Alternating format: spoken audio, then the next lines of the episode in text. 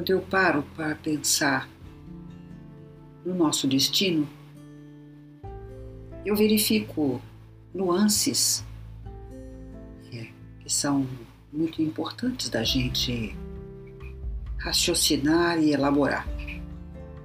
Todos nós nascemos numa condição humana ímpar diferente de todas as outras formas de vida do planeta. Porque temos na semente do nascimento a possibilidade de nos tornarmos seres altamente complexos, já que a gente pode ir aos poucos tomando consciência de si. Mas vejam, nós nascemos do corpo de alguém. Esta maneira de nascer, que é comum aos animais do planeta Terra, nascer do corpo de alguém, é particularmente complexa quando nós pensamos num ser que vai aos poucos se complexizar na consciência. É diferente de um gatinho ou de um cachorrinho que nasce da barriga de uma gata ou de uma cachorrinha, mas que não vai nunca pensar em si como um indivíduo.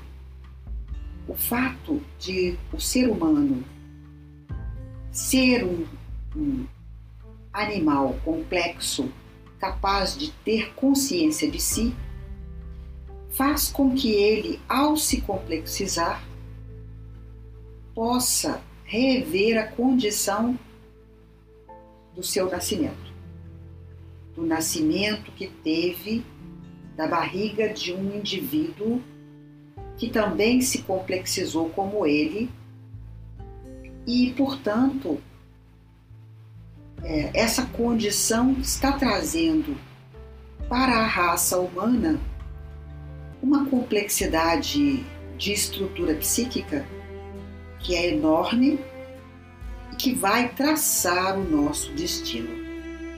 O momento do nascimento é particularmente traumático, tanto para a mãe quanto para a criança que está nascendo.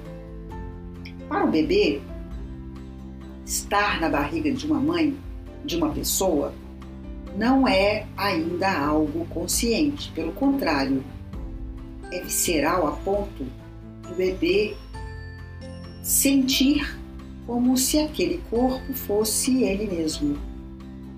Todos os sentimentos e emoções dessa mãe são sentidos como parte dele mesmo. Todas as sensações corporais do corpo da mãe são dele mesmo. Então, o bebê dentro do útero não percebe o corpo da mãe como sendo algo separado dele. Essa percepção só virá muito mais tarde. Depois do nascimento, aos poucos é que o bebê ou a criança que nasceu vai pensar devagar e com a experiência que o mundo vai trazendo através dos pais, de que ele é um indivíduo separado daquela mãe, daquele corpo. Mas o momento do nascimento torna-se traumático na medida em que o bebê, o feto, pensa que parte dele se rompeu. Essa secção ou essa, esse corte inaugura uma angústia nessa criança, nesse bebê, nesse feto que acabou de nascer. Essa angústia faz com que o bebê comece a formar um primeiro padrão de comportamento dele, que é voltar-se para si mesmo numa tentativa desesperada de sentir algum prazer, já que o desprazer de sair, de romper com aquele corpo parte do corpo da mãe, que é sentido como sendo de si mesmo, foi extremamente doloroso e angustiante. O bebê então inaugura o ser humano desejante, ou seja, ele deseja retornar a um estado prazeroso e completo que antes ele sentia ao estar no útero da mãe. Eu vou começar a conversar com vocês devagar sobre esse tema. Eu sei que é um tema profundo e complexo. E aos poucos nós vamos compreendendo esse trajeto humano em que se ah, teve início, né? É, inaugurou a partir do nascimento. Esse nascimento que vai determinar o ser desejante também determina caminhos, os caminhos que vão é, formar, formatar a estrutura psíquica do ser humano, trazendo então a possibilidade da individualização. Nós temos em seguida uma outra condição de que esse bebê, embora ele possa voltar voltar para si mesmo para adquirir algum prazer e ele faz isso pela única coisa que ele sabe fazer, que é mamar e dormir. Mamar é comer, né? Então essa zona oral em que o bebê experimenta o mundo e até o corpo da mãe novamente, vai trazer alívio, mas ao mesmo tempo ele vai começar a perceber que esta mãe que o alimenta e o faz dormir e o traz para o aconchego do seu próprio corpo se afasta em alguns momentos. Então esse prazer não será mais completo, nunca mais. E nessa incompletude, ele vai ter que montar em si mesmo formas de tentar trazer novamente algum prazer. E ao mesmo tempo, a mãe vai inaugurando na criança uma nova expectativa com relação a ela e ao mundo que ela traz. O mundo que a mãe traz é o mundo que a mãe já vive enquanto adulta. É o pai, talvez filhos que ela já tenha.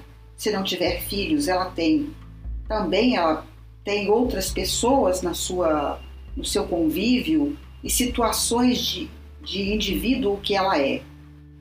E essa condição vai trazer ao bebê de forma indireta o mundo aos poucos. Então o bebê vai fazendo um caminho que a gente chama de narcísico, de autossatisfação e ao mesmo tempo tentando desesperadamente através da mãe tra trazer para si algum prazer através do mundo e da mãe que, que traz esse mundo.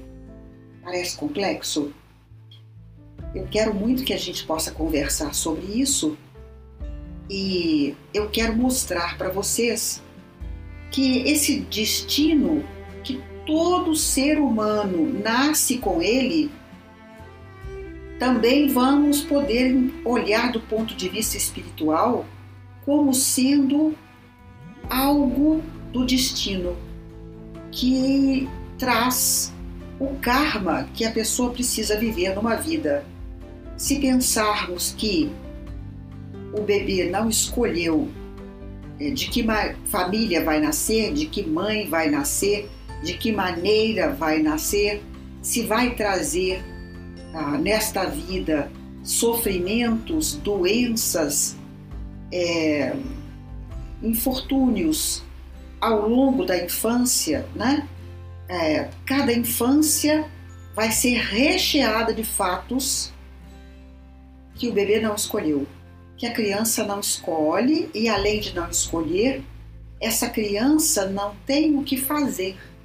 Ela é altamente impotente diante de tudo o que acontece com ela durante esta infância.